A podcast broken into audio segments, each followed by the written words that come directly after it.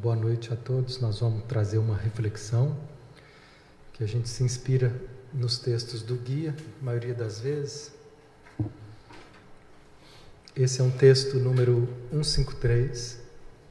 Prossiga no seu esforço e pare de lutar. Parece contraditório, né? mas ele vem refletir sobre isso. Tem uma parte da luta da nossa vida que ela é doentia. Isso não significa que a gente deve parar. A gente vem refletindo sobre isso, a gente já trouxe esse tema. Na verdade, o, o guia ele é muito repetitivo.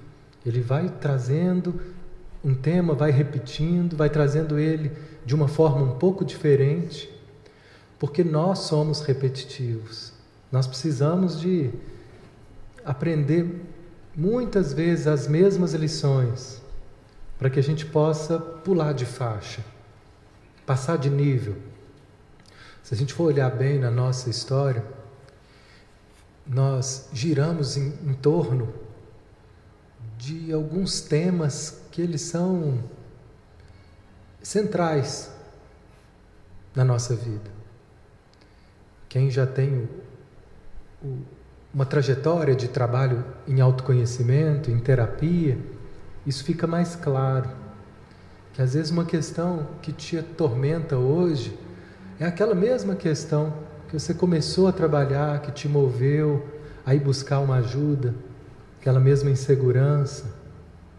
Só que agora ela se apresenta de outras formas, a gente vai lidando de, de outras maneiras, vai reagindo com menos intensidade vai ficando mais rápido a compreensão do que está em jogo. Né? Mas a personalidade que a nossa consciência encena a cada encarnação, ela traz algumas estruturas. E essas estruturas nós vamos girando em torno delas e, e cada abertura que a gente oferece para compreender essas dores, algo vai se diluindo, se dissolvendo. Mas tem questões que, que não, não passam pela nossa consciência e que faz o outro ao nosso lado sofrer tanto. E tem outras questões que são as nossas, é, as nossas lidas, as nossas, a nossa cruz emocional, onde a gente passa e repassa durante uma vida. Né? E que dirá vidas. Porque muitas vezes o que nós estamos trazendo e repassando aqui nada mais é do que a, a continuação de outras histórias.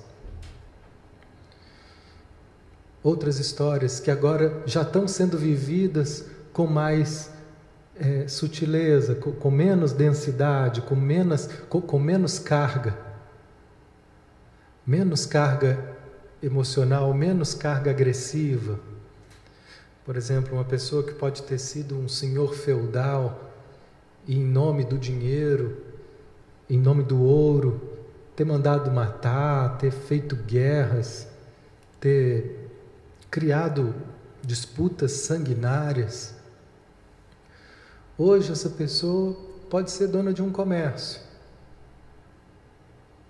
responsável por um, um comércio com algumas posses e hoje agindo com respeito, agindo com é, responsabilidade diante das leis humanas, mas sempre atormentada pelo medo de faltar. Sempre preocupada com dinheiro. Tem pessoas que que ficam em torno desse tema. Eu conheci casais que eles me disseram: olha, a gente não tem problema nenhum. O nosso único problema como casal é dinheiro. Eles estavam o tempo inteiro disputando dinheiro, o tempo inteiro, dinheiro era um problema para eles. O resto não era um problema. O dinheiro, o medo que envolve o dinheiro, são coisas tão cotidianas que às vezes a gente passa batido. Então esse texto ele vem falar um pouco a coisa, uma das coisas que mais me chamou a atenção nesse texto é o convite que ele faz para que a gente possa estar tá transcendendo essas zonas de, de prisão e de sofrimento na nossa vida. E que as pistas para que a gente tome consciência de onde a gente está preso, elas aparecem no nosso cotidiano, na nossa forma de lidar com o cotidiano, com as relações. Por exemplo, né, esse exemplo que eu dei, é uma coisa tão cotidiana para algumas pessoas essa, essa preocupação, esse medo com, com o dinheiro. Que eu não estou dizendo para a gente ser irresponsável, mas existe um, um, uma forma de lidar que a gente precisa de atenção ao, ao dinheiro, de cuidado a, ao dinheiro, e tem um, uma linha que ela vai para o outro lado, que aí começa uma obsessão, um medo, uma tensão. Então não é para não preocupar e, e deixar de lado, porque é uma energia saudável, preciosa. Né? A gente só está aqui hoje reunido nesse local porque tem dinheiro circulando para pagar o aluguel dessa casa. Então ele pode ser, ele é muito precioso, mas existe um excesso, assim como tudo. Cada um de nós sabe aonde na sua vida que esse ponto de tensão se repete. Com alguns é com a solidão. E vira e mexe eu me sinto só. Vira e mexe no momento em que está todo mundo e eu me sinto só. No momento que eu tenho que sair sozinho, esse pensamento volta. E as pessoas muitas vezes vivem tentando fugir disso. Esse é que é o aspecto que ele nos convida a parar de lutar. Pare de lutar com os medos. Pare de lutar com essa parte que você chama de maligna, de dor, pare de lutar com seus conflitos, mas prossiga no seu esforço de olhar para eles. A gente não vai vencer os nossos conflitos brigando com, com eles ou se cobrando ou achando que dá para passar por cima deles, ignorá-los.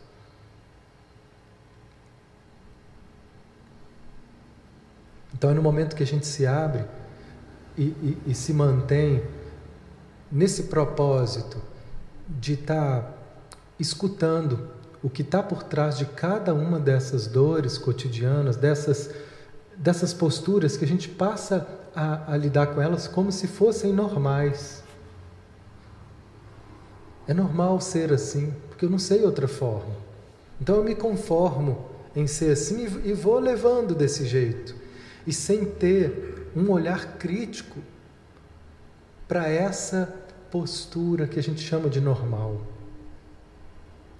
Um olhar crítico em relação a isso é um questionamento que pode ser simples, né? Será que não existe outra forma de ser? O que que está me fazendo sofrer com isso? O que está por trás dessa ansiedade, o sentimento mais comum e básico né, que a gente enfrenta? Ansiedade, ela está sempre presente. A gente vai nos deixando levar com ela mesmo, sem parar um pouquinho para dizer: o que está me deixando ansioso? Que me impulsiona, hora para comprar, hora para comer, hora para sair, hora para poder fazer coisas que às vezes estão, estão em desacordo mas é, elas são feitas para poder abafar essa ansiedade, para poder trazer alívio para essa ansiedade. Sendo que o, o verdadeiro alívio, ele vem da consciência quando ela se dispõe a encontrar com a verdade. Quando a gente se dispõe a acolher os medos que estão por trás de toda essa ansiedade e aí começa a vir imagens sentimentos, lágrimas, que vai dissolvendo essas tensões. Esse texto é riquíssimo, tem textos do guia que a gente fica assim. É, cada vez que a gente lê, cada palavra, cada, cada página, são tantos apontamentos que fica impossível trazer né, tudo.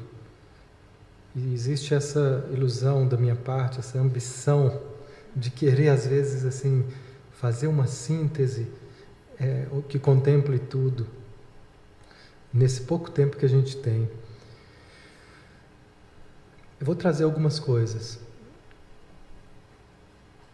Na verdade, para vocês terem uma ideia, essa palestra foi tão rica que eu separei 25 slides. Eu não devo conseguir falar nem cinco. Mas só de ir separando eles, essa é a minha forma de estudar. Eu vou me respirando, recortando essas frases. E, e cada vez que eu faço isso e olho para elas, vai vindo outras compreensões. Né? A gente vai ler agora esse trecho, mas se a gente ler amanhã é outro, é outro olhar. Dependendo da nossa disponibilidade, nós vamos vendo caminhos que, que não estavam claros. No grande plano, chamado plano da salvação, a esfera terrestre deve se transformar gradualmente em uma morada mais espiritual de unidade, harmonia e luz. Este, naturalmente, não pode ser um processo exterior que é dado de fora. Só pode ocorrer mediante a uma transformação da consciência dos habitantes da Terra. Essa transformação da consciência, por sua vez, é ocasionada pelo diligente trabalho interior, o trabalho de purificação, de autoexame e da consequente descoberta de novos e mais profundos níveis interiores de realidade, até então separados do ser consciente. Então, esse trecho está trazendo para nós várias informações. A primeira, a ideia de evolução, que é chamada o grande plano, o plano da salvação. Existe um grande plano para esse planeta. Esse grande plano ele está sendo gestado por consciências que cuidam, que vibram e que vibram com alegria a cada passo que a gente dá nesse caminho de ascensão, e aí ele define para nós o que, que significa evolução. Evolução significa estar em harmonia com as leis divinas. Evolução significa estar num estado de consciência de unidade. Esse estado de consciência ele ainda é muito pouco compreensível para nós, porque o plano que a gente vive e, e estimulado pela nossa cultura o tempo todo é o plano da dualidade, onde a gente busca fugir do que parece ruim e encontrar o que parece bom, onde a gente julga o tempo todo. Onde existe julgamento, nós estamos presos na dualidade. Talvez esse seja o ensinamento mais profundo do Cristo e mais difícil da gente praticar. Não julgueis se abster do julgamento é entrar nesse plano de dualidade. Mas às vezes não é que a gente escolhe julgar. Quando a gente vê, nós já estamos presos a um julgamento. Porque tem aspectos nossos que a gente não, não conhece e que eles se prendem a determinadas dimensões, emoções e pontos de vista que são cegos. Ele fala nessa palestra que o nosso olhar, nós precisamos aceitar, isso já exige de nós uma humildade, aceitar que o nosso olhar ele é limitado. Para tudo que você imagina, dar uma opinião, é limitado. A gente está vendo só uma parte. A gente está vendo um aspecto da, da realidade.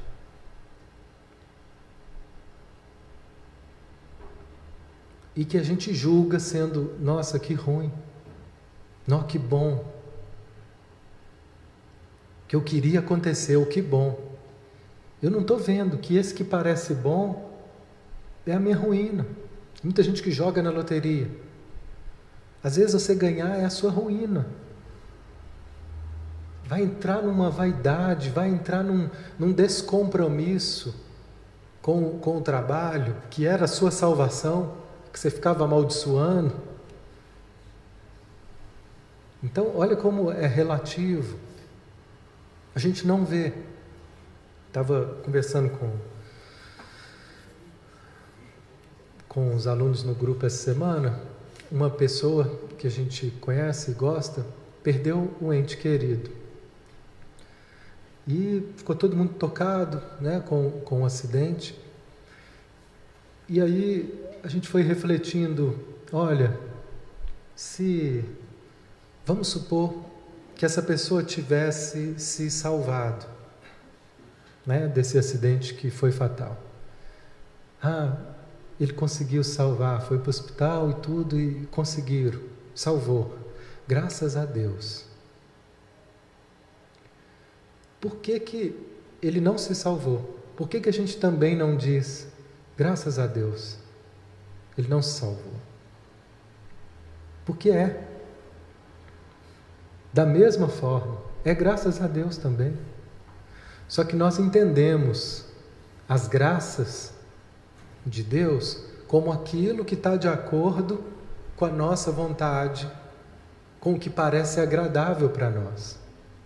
Nesse momento, é um caos para a vida de quem se separou. E esse caos vai durar um, um pouco, uns anos, mas eu não estou vendo o, o que, que significa isso no, no plano, no próximo, no próximo passo, no próximo nível. Eu não tenho olhos para dizer, olha, essa é a melhor coisa que podia acontecer para essa família. Isso vai fortalecer essa família de um jeito que nenhuma outra coisa no mundo poderia fazer.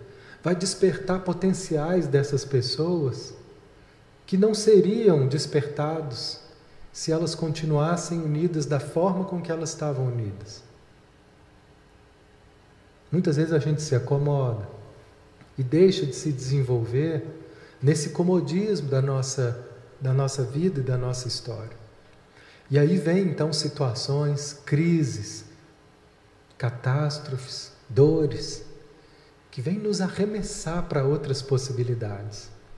Nessa hora, como é difícil para nossa mente, na hora que chega os momentos de dor, como é difícil para nossa mente se manter fiel a essa ideia de que tudo o que acontece segue a um plano divino. Tudo que acontece tem o propósito de nos conduzir para o nosso despertar. Mas nessas horas fica muito difícil. Né? A gente vê o, o nosso emocional entrar em, em ebulição, porque é da nossa natureza querer afastar, da natureza humana, querer afastar tudo aquilo que parece ruim. Querer lutar contra aquilo que promove dor. Mas nós precisamos aprender a lidar melhor com a dor, isso é maturidade espiritual. Aceitar melhor os momentos de dor. Essa que é a consciência crística que nós estamos caminhando.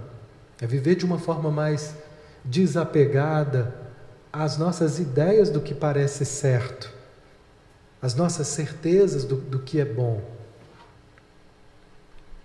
Essa consciência crística, ela traz para nós uma ideia que só com essa consciência crística é que foi possível para Jesus aceitar passar pelo que ele passou, para muitos é incompreensível, porque nós estamos avaliando dessa com esse olhar de dualidade, com esse olhar de julgamento. Mas com essa consciência crística, a forma de lidar com o prazer e com a dor é a mesma. Eu não me abalo diante da dor, não me abalo diante do prazer e da satisfação. Eu olho para isso só como informações de um momento. Eu olho para isso, não, não me afogo nisso. Essa é a consciência crítica, que em alguns aspectos nós somos capazes. Em outros, a gente perde muito, a gente se, se afoga. Se afoga em dores, em culpas, em tristezas, em medos, medos. Então, quando a gente fala desse nível de consciência, parece muito distante. E muitas é, religiões às vezes acabam aumentando essa distância, trazendo cobrança, como, a gente, como se a gente tivesse que estar num lugar que a gente não sabe como chegar. Por isso que o, o trabalho espiritual ele precisa dar a mão para a psicologia, para que a gente considere esse amadurecimento emocional, para que a gente possa considerar as dificuldades que a gente vive para poder alcançar esses estados. Dar consideração para isso é o que o guia faz. Ele tem um, um olhar profundamente espiritualista, mas ele o tempo todo considera o, o nosso emocional, os bloqueios emocionais, os medos, e ele nos ajuda a lançar luz para isso. De uma forma prática, ele aponta algumas possibilidades para que esse processo seja colocado em movimento. E nesse texto, um caminho que ele nos aponta para que a gente possa estar exercitando essa consciência de unidade, essa consciência crística, essa consciência não julgadora é a gente estar tá despertando. Ele não usa esse termo nessa palestra, mas é despertando o nosso eu observador. Ele usa nessa palestra o termo criando um distanciamento. Criando um distanciamento daquilo que está acontecendo. Quando eu crio um distanciamento, é como se eu desse um passo para trás e quando eu dou um passo para trás, eu posso olhar para aquilo, para aquela dor, para aquela situação que parecia sem saída, que não, não, parecia ter outro jeito de lidar. Eu posso fazer isso quando eu paro um pouco.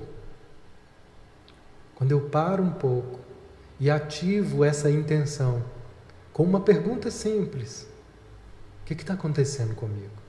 Nesse momento, eu paro de ser a ansiedade e começo a olhar para a ansiedade. Eu não sou ansioso, eu estou vendo a ansiedade queimar meu corpo agora. Eu estou vendo. Separei, criei uma distância. Nesse momento, nós temos uma chance de começar a responder de outra forma ou de começar a escutar outros aspectos dessa ansiedade que não estavam sendo possíveis de ser ouvidos.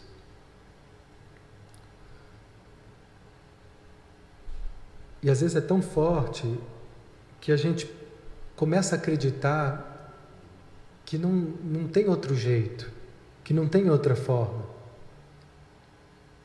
que aquilo está posto. Eu tive um exemplo disso essa semana. Eu fui para mais um, um módulo da formação. E lá teve um momento, logo no início, eu vivi um, um processo nesses últimos meses que eu questionei um monte de coisas na minha vida. Eu vivi um processo onde eu tive uma abertura para um outro caminho, mais ligado ao Oriente, que me encantou e mexeu tanto comigo que um monte de coisa perdeu o sentido por um momento. Depois, algumas outras coisas foram retomando, e tem hora que a gente vive algumas dessas crises que a vida não para para a gente se organizar. Eu falei com a, com a amiga minha ah, Fátima, tudo que eu, que eu queria era que eu tivesse assim uns três meses de, des, de descanso de tudo, para eu poder escutar o que estava acontecendo comigo, me organizar, respirar, organizar as coisas. E depois eu voltaria organizado. Mas a gente tem que trocar o pneu com o carro andando. Não dá tempo, eu não podia parar de atender, eu sou autônomo. Tem que continuar atendendo. O trabalho não podia parar. Olha, toda semana, né? Vocês estão aqui, eu vou falar, gente, três meses. Podia, mas eu não, não dei conta, não foi possível né, de bancar essa ausência. Isso teria um preço alto, né, que envolveria, implicaria família, trabalho e um monte de outros aspectos que eu não fui capaz. Continuei do jeito que foi possível. E assim, algumas coisas começaram a, a mudar e outras elas não foram abaladas. Mas uma das coisas que começou a ser questionada é sobre essa formação que eu estava fazendo é, no, no Petwork. E foi questionada de tal forma que o, o último módulo eu não fui, eu não consegui ir, não tinha menor, menor interesse. Não tinha. Falei, gente, não tem nada para fazer lá. Nada. Não tinha conexão nenhuma. Mas nesse, eu, a gente tem uma expansão, né? o guia fala assim que toda mudança, toda, é, todo processo, ele cria uma expansão e depois ele vai para a contração. E assim é quando a gente vive uma tristeza, a gente vive aquela tristeza, vem, vem aquele choro e nos expande, a gente chora e depois aquilo se contrai, acalma e volta. Né? Essa é uma lei da vida. O universo se expande, o universo se contrai. E aqui dentro de nós a gente está sempre também expandindo. A gente acha às vezes bom quando está expandindo, aí depois aquilo não se mantém, contrai. Aí tem um repouso, depois volta, se expandir. Na nossa vida é assim, na nossa profissão tem momentos que expande, né, no nosso depois volta. E a gente quer muitas vezes manter sempre o mesmo estado, mas não, não é possível. São ciclos energéticos, são ciclos da natureza. A natureza é assim. Né? Na, na primavera, aquilo ali se, se aflora, depois recolhe, recolhe, a energia vai lá para as raízes, depois volta de novo e sai tudo para fora. Então, diante dessas mudanças, no primeiro momento eu cheguei lá e olhei e falei, não, agora já estava mais contraído, agora eu acho que é possível, vamos lá, vamos ver o que, que ainda tem, se eu ainda estou, de que forma que eu estou ligado. E ao chegar lá, nos dois primeiros dias eu olhava para as pessoas, para os exercícios, e só vinha na minha cabeça isso: o que, que eu estou fazendo aqui? Tem que ir embora, gente. Isso aqui está não tem nada a ver.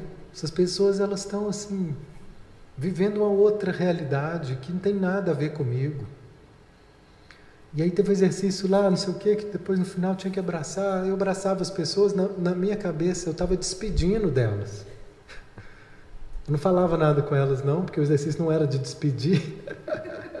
Mas aqui dentro de mim eu estava despedindo delas. Só que aquilo estava me deixando triste.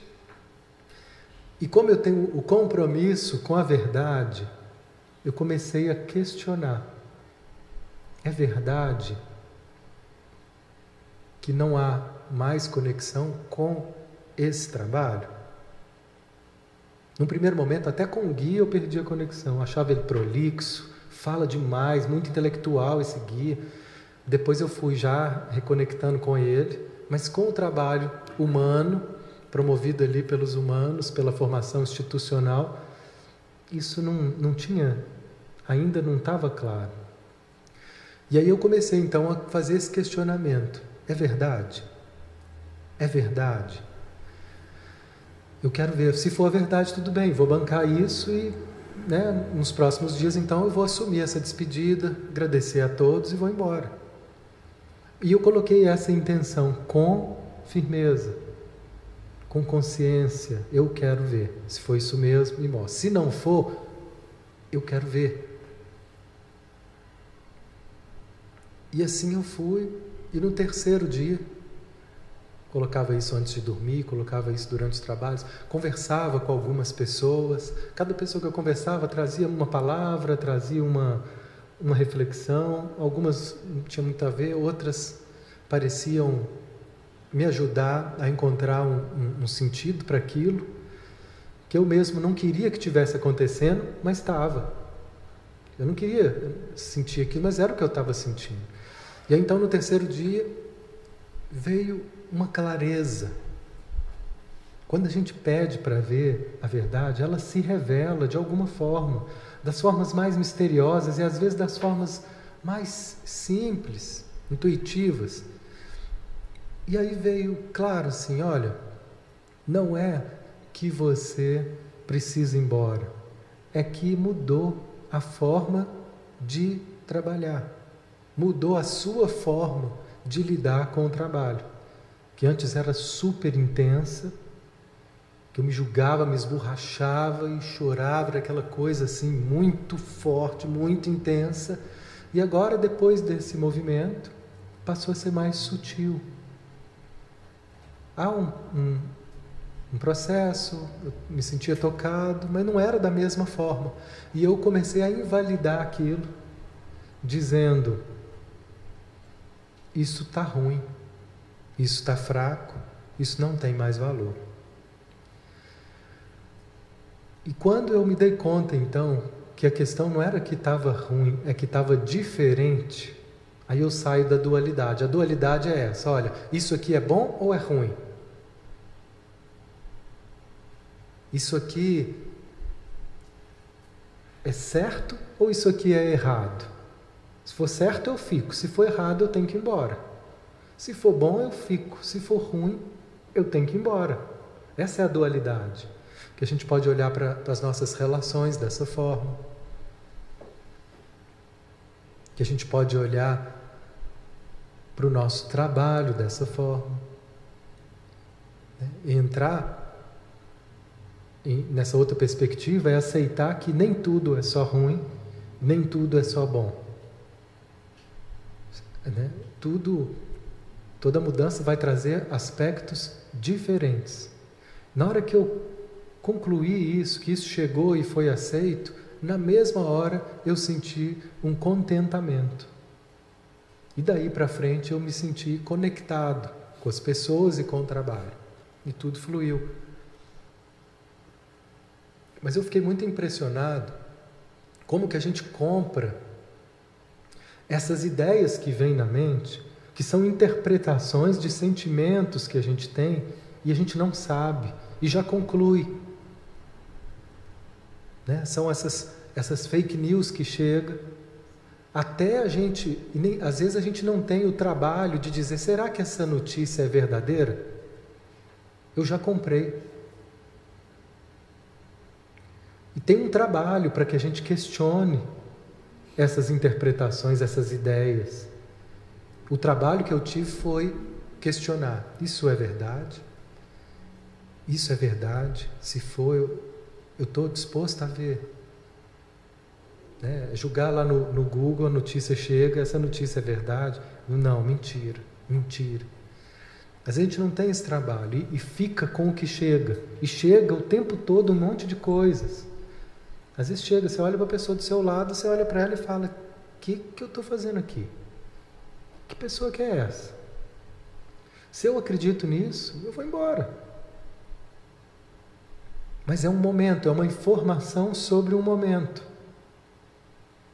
E dependendo de como a gente toma aquilo, isso pode gerar uma complicação, promover separações de coisas que podiam continuar, se pudesse esperar passar esse momento onde algo ficou diferente. Tem valor no diferente.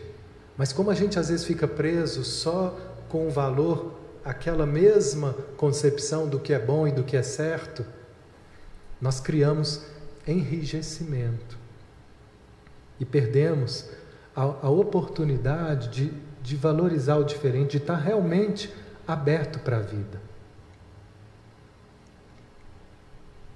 Falei que eu ia ler cinco slides, eu consegui ler um.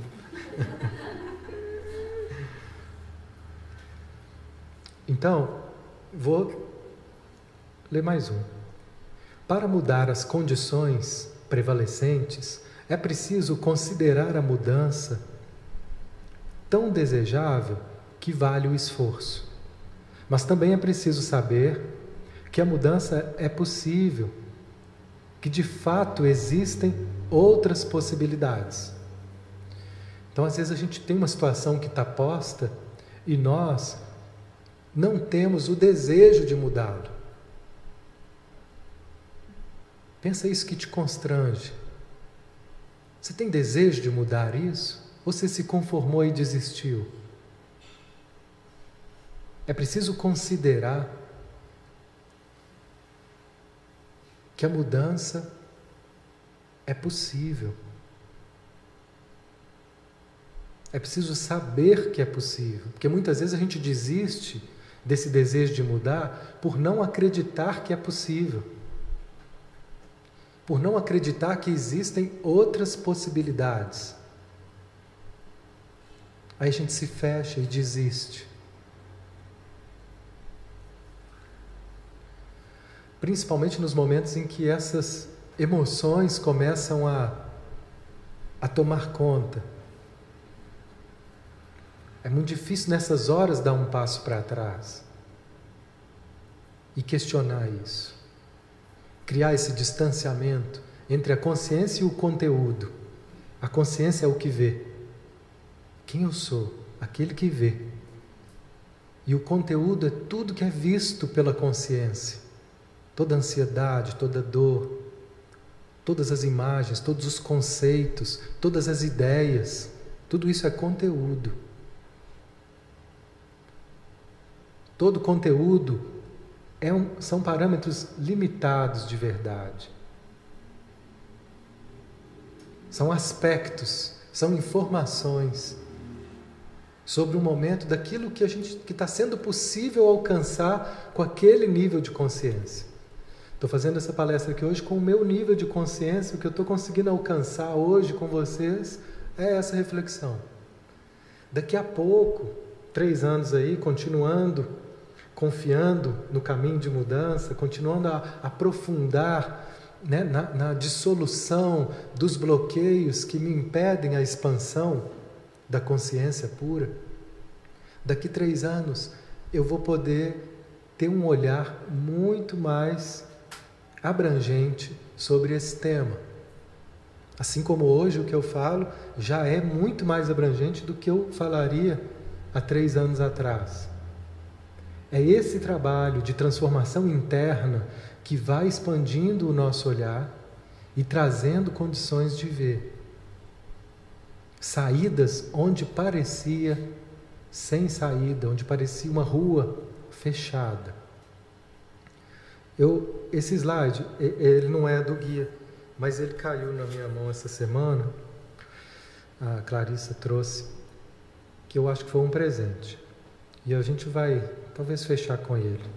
Tem tantas outras coisas. Todos somos instrumentos das forças com as quais estamos em sintonia. Emmanuel. Emmanuel, guia de Chico Xavier. Olha que frase. Todos somos instrumentos das forças com as quais estamos em sintonia. Nós não somos instrumentos do bem. Nós também não somos instrumentos do mal. Isso é a dualidade. A gente quer acreditar. Ora um, ora no outro. Tem gente com que está mais preso num aspecto nós somos instrumentos daquilo que nós sintonizamos. Quando eu me sintonizo com a ideia de que não dá mais, eu sou instrumento da derrota. E tem pessoas que elas vivem nessa sintonia da derrota de tal forma que elas vão inclusive ajudando outras pessoas a se derrotarem. Senhor chega perto delas e fala, e tudo bem? Nossa, mas tá, não tem jeito para nós não, esse Brasil nosso. E aí vai falando só do ruim, só da derrota, só do pior, desmotivando. Se desmotivando, porque ela está nessa sintonia. Né? Podemos ser instrumentos da cura. Quando eu estou na sintonia desse propósito de encontro com a verdade, até esse conceito de cura ele pode ser melhor compreendido. Cura para alguns é achar que o corpo está sempre bem, que eu estar tá sempre sentindo coisas boas, e não como uma capacidade de lidar com as dificuldades e com os sentimentos desconfortáveis, com as situações desagradáveis, sem perder a fé. Sem entrar em desespero, sem invalidar. Isso só é possível quando a gente segue esse caminho de estar tá questionando tudo aquilo que a gente elegeu como certo. Quem diria que o certo para a humanidade era Jesus passar pelo que ele passou? Quem diria que o certo para essa pessoa agora era estar tá perdendo esse ente querido?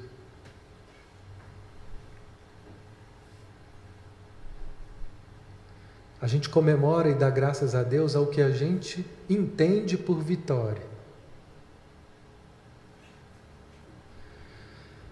Quando a gente então aceita que todos somos instrumentos das forças com que a gente entra em sintonia, aí a gente vê a importância do preceito do Cristo que diz vigiai, orai e vigiai. O orai eleva a nossa sintonia.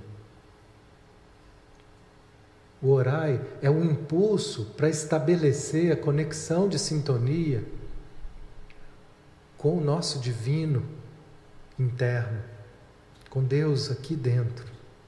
E o vigiai é essa atenção constante de perceber onde eu estou, onde está a minha atenção.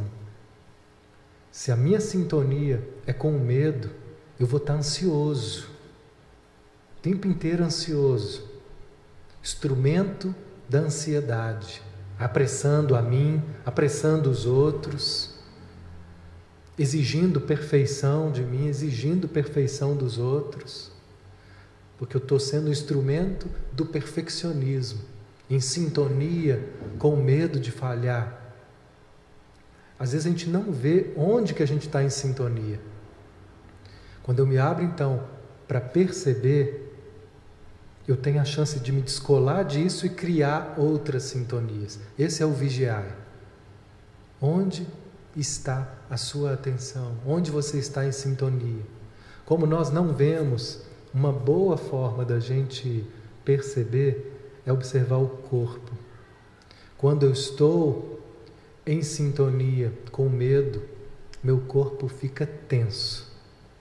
Quando eu estou em sintonia com a paz, com essa divindade, meu corpo relaxa. Às vezes eu jamais chamaria isso de divino, mas é divino a gente estar tá leve, relaxado.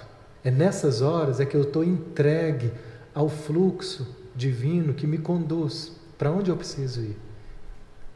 E o que quer que eu encare nesse espírito, nesse estado de relaxamento, fica leve e possível de lidar. E o que quer que eu encare num estado de tensão, eu crio guerra. Um trânsito num estado de tensão piora. Nesse estado de leveza, eu ligo a música. Eu relaxo. Eu estou relaxado. A gente fica por aqui e se encontra na próxima semana. Boa noite a todos.